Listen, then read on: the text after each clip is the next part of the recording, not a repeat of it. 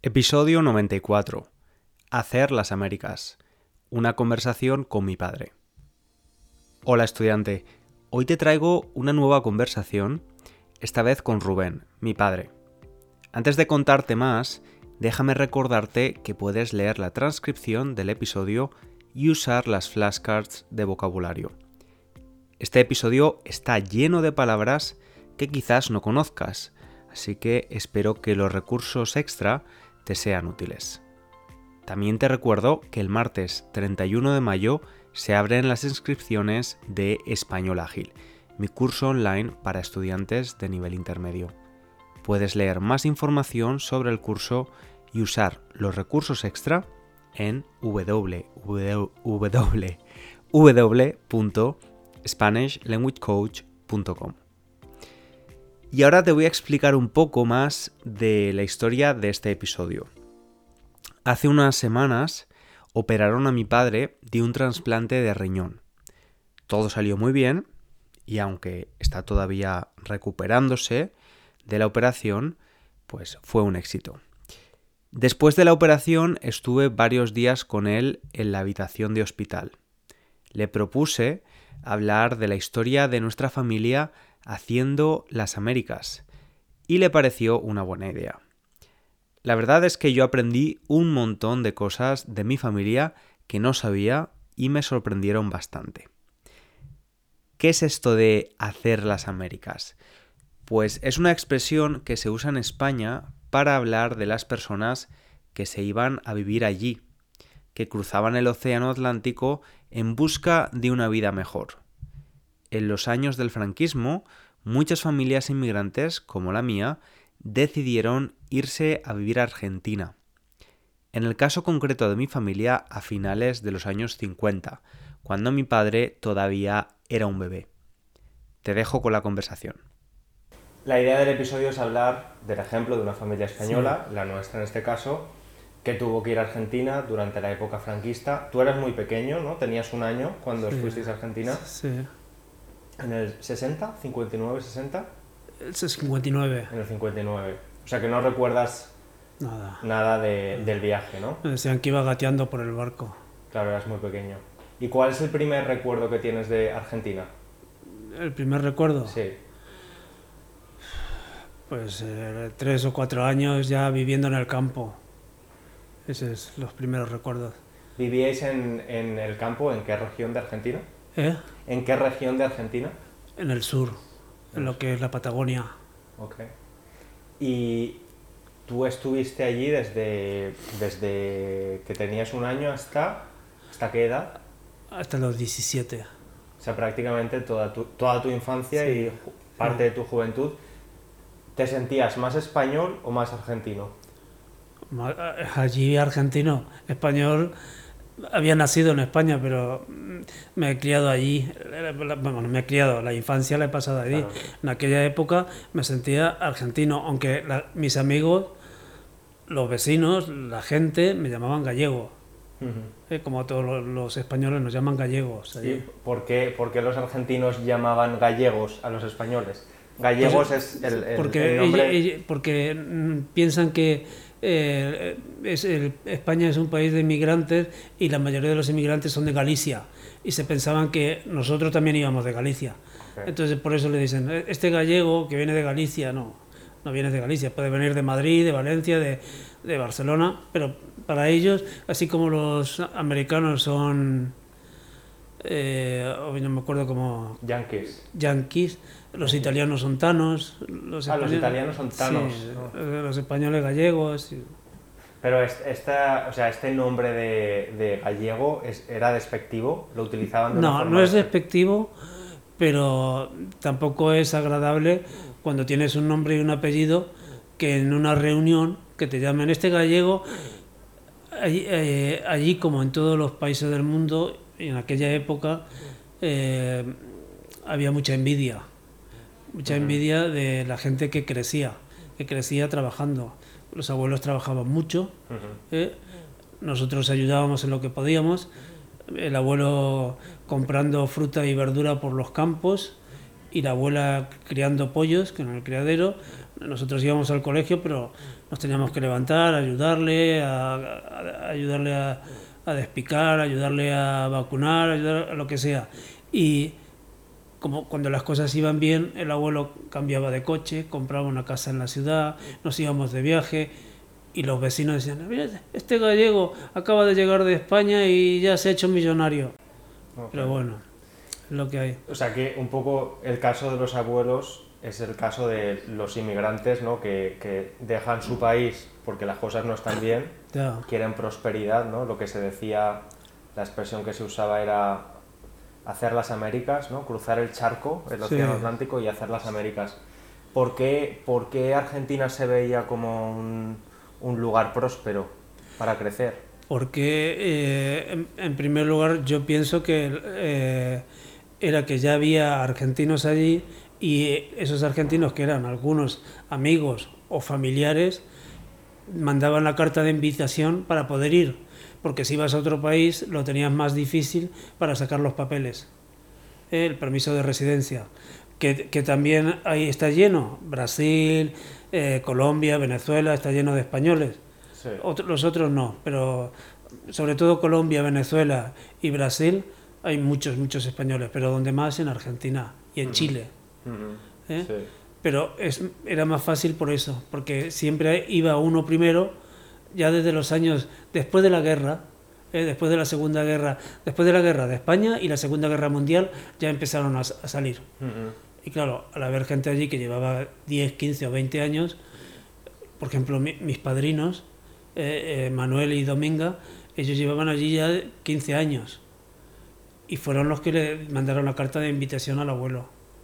O sea que la única, la forma de conseguir el visado era que alguien te recomendara, ¿no? Como que eras una persona que venía a trabajar. Y, llegabas allí y, incluso a muchos les daban tierra gratis.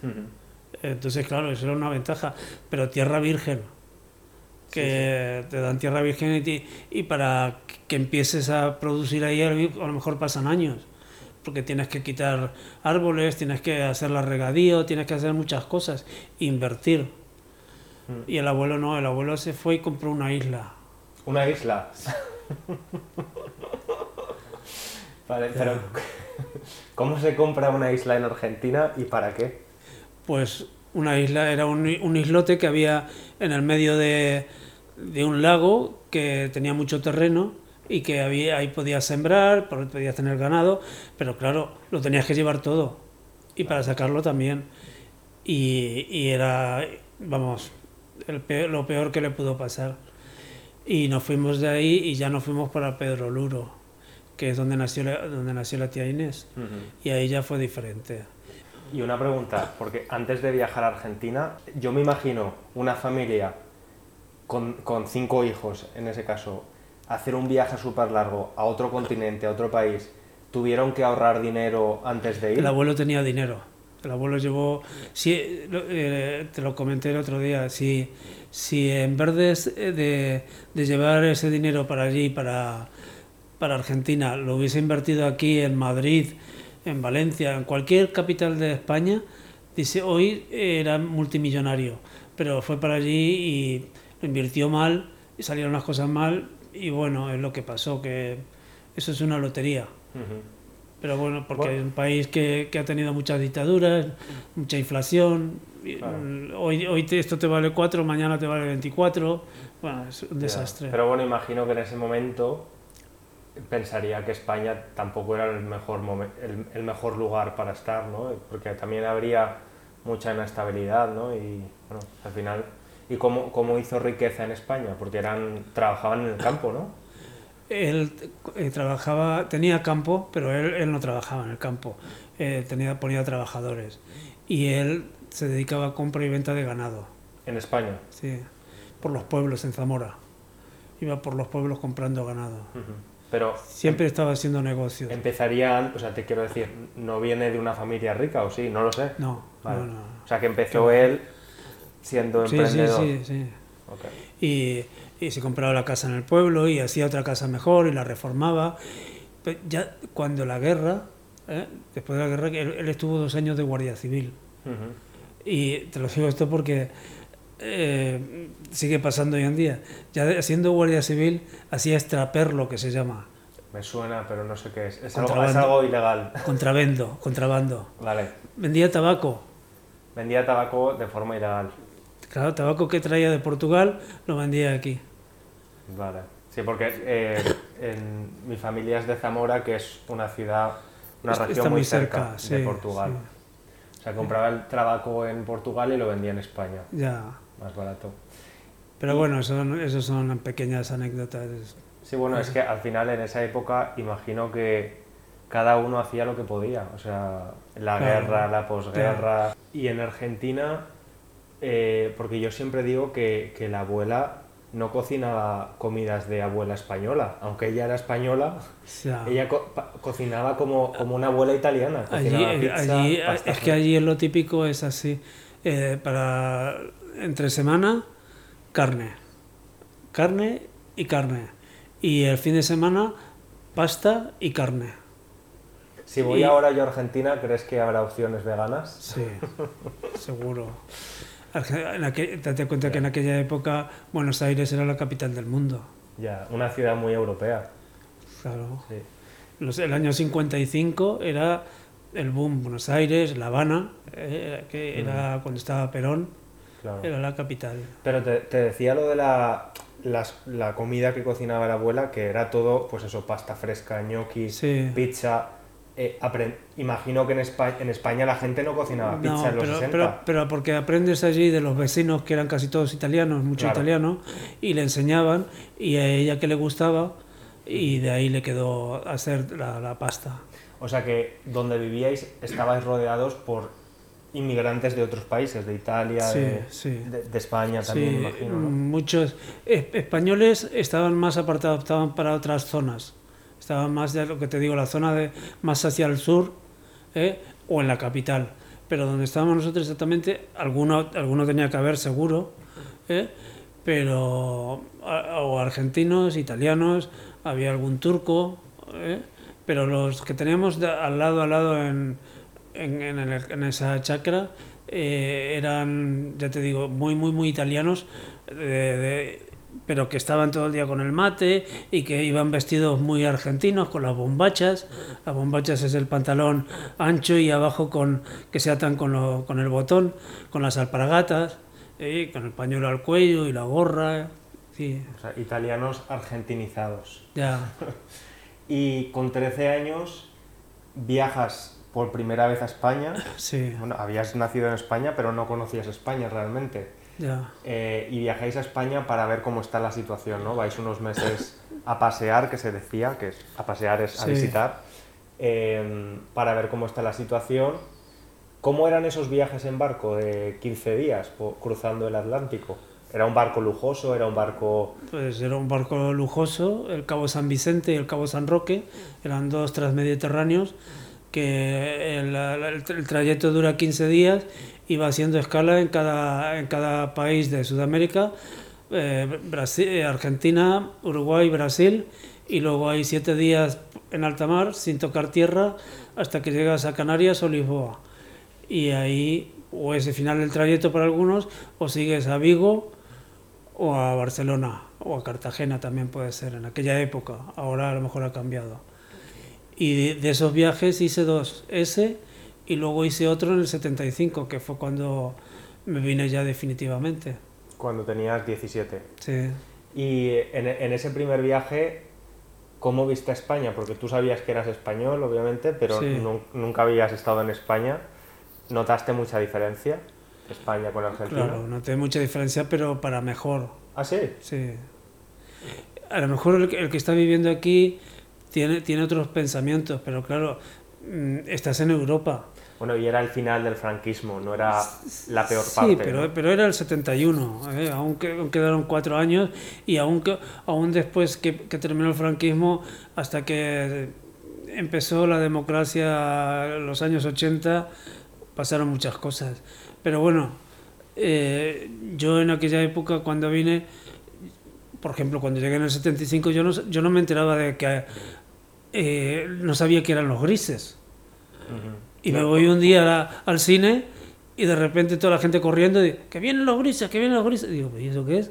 Y la, y la policía por la por Enfemades por ahí dando caña. explica qué son los grises. Claro, la Policía Nacional. La Policía Nacional que iban vestidos de grises claro, y, tenían fama de, de, pegar a la gente. ¿no? Exacto. Ya. Sin, sin, razón aparente, solo porque a lo mejor estaba un grupo de jóvenes. La, la, razón que alguna, alguna manifestación no convocada, eh, que estaban prohibidas, eh, y, y, luego mm, algunos que hacen altercados y altercados y cosas de esas que siempre van o tirando piedras o pancartas o lo que sea. Sí, bueno. sí, sí, sí, sí.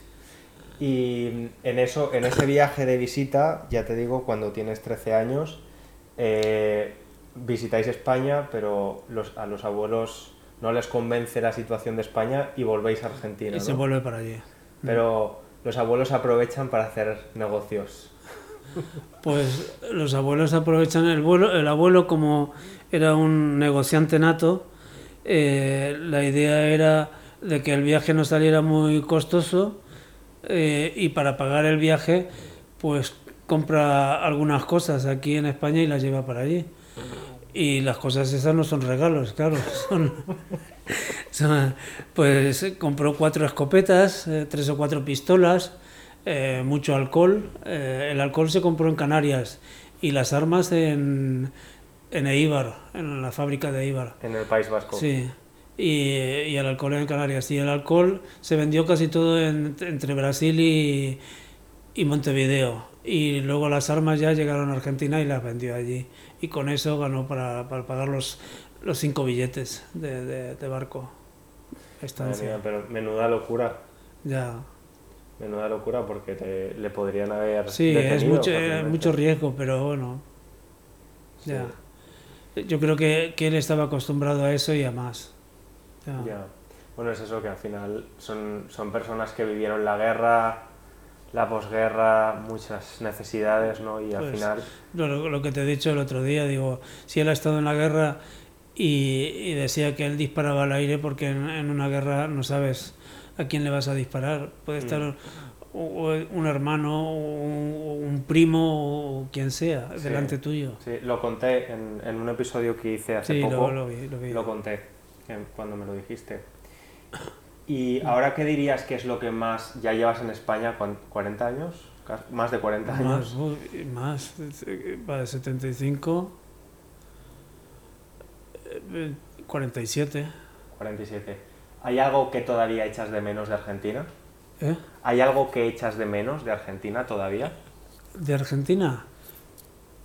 Eh, recuerdos de, de ganas de, de visitar sitio donde pasé la infancia para ver cómo está ahora. Muy diferente probablemente. Sí, porque encontrar a alguien conocido sería muy raro, pero no, imposible no. No, gente de tu edad seguramente. Sí, porque si vas a, al campo y no ha cambiado de dueño, seguro que a lo mejor algún hijo está por allí aún. Y y luego la, carne es, es, algo, vamos, es totalmente diferente. Allí un bife es como si fuera aquí bife, o sea, como en inglés, beef. ¿Eh? Como en inglés. Sí, sí, pero dice dice bife. ¿Qué tenemos para comer? Bife. ¿Y qué es un bife? Pues carne con, con hueso alrededor. Okay. ¿Eh? Y, y, muy sabroso. Y finito. ¿Eh? y, y es de ternera. Es como si comieras aquí chuleta de cerdo. Vale. Eh, pero la chuleta de cerdo que es normal en, comprar al supermercado, pero ahí, bife. Me pones un kilo de bifes y eso tiene un sabor, te comes hasta la grasa. Claro. Bueno, este, este podcast es más vegano, pero... Yo pediré bife vegano. Y em, bueno, hasta ahora no podías viajar, pero ahora que tienes tres riñones sí que vas a poder viajar, ¿no? Volver a Argentina. Mm. Eh, hombre, la, la, la, idea es buena y, me gustaría. Lo que pasa es que es un viaje un poco costoso y largo. y para ir tienes que ir para mínimo 15 días, si no, porque allí los trayectos de un sitio a otro son muy, muy largos. Claro. Pero quizás algún día, no, digo que no. Claro, cuando estés completamente recuperado, ¿por qué no? Yo quiero visitarlo también. ¿Eh? Yo quiero visitar Argentina. Pues a ver, lo organizamos y vamos. Porque siempre digo que me siento un poco argentino. ¿El qué? Que me siento un poco argentino, aunque no soy... Claro. O sea, no, he vivido nunca allí, pero al pues final...